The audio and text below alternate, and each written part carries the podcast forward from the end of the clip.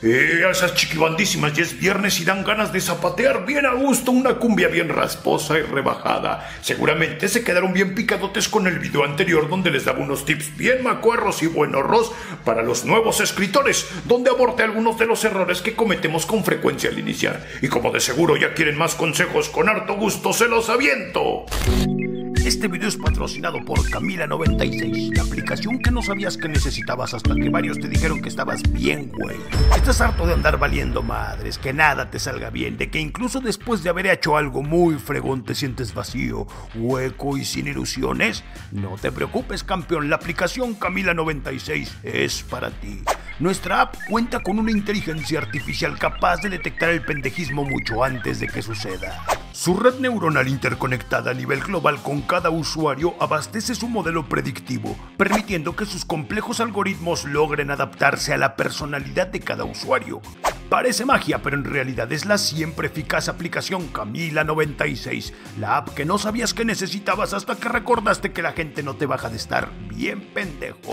Fíjense que el cambio de narrador sin intención es un error bien recurrente, y eso se debe a la poca atención a los detalles, en la manera en cómo imaginamos los sucesos de nuestra historia y obviamente los cambios abruptos de tiempo. Esos detalles orillan al lector a perder el hilo de tu relato y preguntarse, ah canijo, eh, ¿qué ha sucedido aquí? Y cantar ¿En qué momento pasó? ¿Cómo? ¡Ah, qué buenos tiempos, mi chuletita con los Moenia! ¡Ay, me acuerdo cuando estaba bien morro! Tres días después. Ah, andas bien delicioso, bien bruscote, pero pues así le gustaba, así me lo pidió, entonces que le agarro de los pelos y que le hago un... Oh, ¿qué trae mi chuletita? Pues acaba con inspiración. Justo estaba en lo mero bueno, tremenda lección de vida que nadie quiere ni se atreve a contarles y tú acabas con la magia. Doctor, su video era para dar consejos a los nuevos escritores, no para contarnos sus chistes guarros. Chale, pero pues es más importante, es enseñanza para el mundo real. Una táctica bien deliciosa y útil porque no sabes en qué momento necesitas echar la lengua. Doctor, siga con sus consejos para los nuevos escritores. Ah, chiquibandas, como ya me estaba poniendo bien jocoso y mi chuletita se pone bien brava, que luego dice, no, doctor, por eso no agarramos escritores. Y, sí es cierto, ¿ah? por ponerme de macuarro. pues ahí les va, chiquibandas. Ahí tenemos al narrador protagonista o en primera persona. Tal como su nombre lo indica, será el protagonista quien nos guía a lo largo de su camino. Lo que nos cuente puede ocurrir en presente, narrándonos en tiempo real o en pasado, como un evento anecdótico al que pudo o no sobrevivir, y eso le da todavía más saborcito al relato. Como escritor, es fácil de dominar este narrador, te da la posibilidad de situarte en el centro de la acción, y dependiendo de qué tan preciso seas, es que puedes dotarlo de credibilidad. Justo por eso funciona perfecto para las metaficciones o ucronías. Obviamente tiene su chiste. Al estar hablando por el personaje, debemos conocerlo muy bien. Aunque no lo pongamos en la historia, debemos conocer su pasado, sus orígenes, qué piensa, sus motivaciones y qué es lo que siente o sintió. El error en el que caemos con este narrador es que no nos debe contar más allá de lo que haya visto o vivido.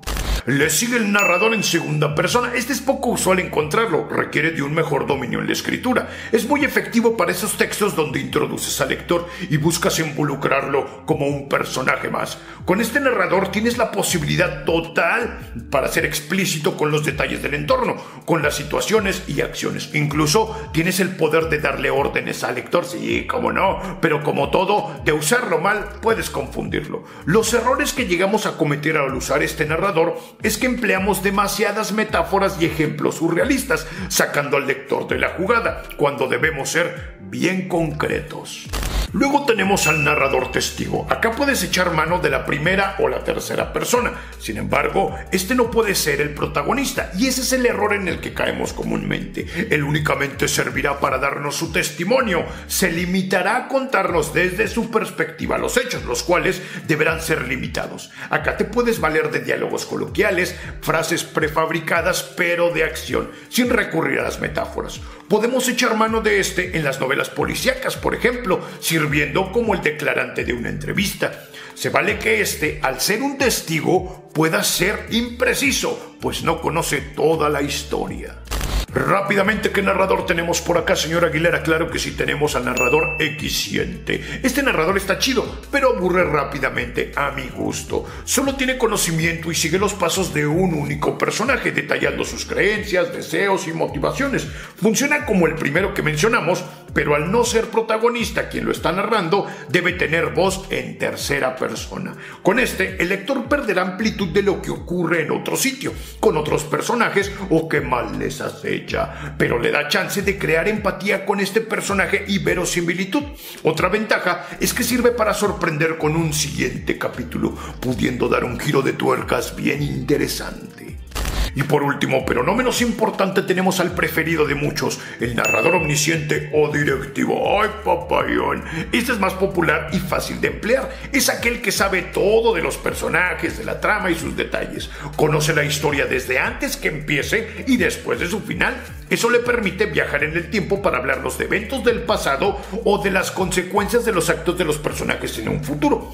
Y estar en más de un lugar a la vez. Con su nivel de autoridad podemos suponer y juzgar a los personajes. Invariablemente su voz estará en tercera persona. Los mayores errores que cometemos con este narrador es que tendemos a soltar juicios de valor. Perdemos la imparcialidad de la historia favoreciendo a tal o cual personaje, siendo esto a lo que llaman comúnmente como la magia del guion. Además, que al conocer todos los detalles corremos el riesgo de spoilear al lector, revelar detalles antes de tiempo y llegado el momento, tal evento, tal noticia no tendrá el mismo impacto, sin olvidar que caemos en el error de convertirlo sin previo aviso ni necesidad en el narrador testigo.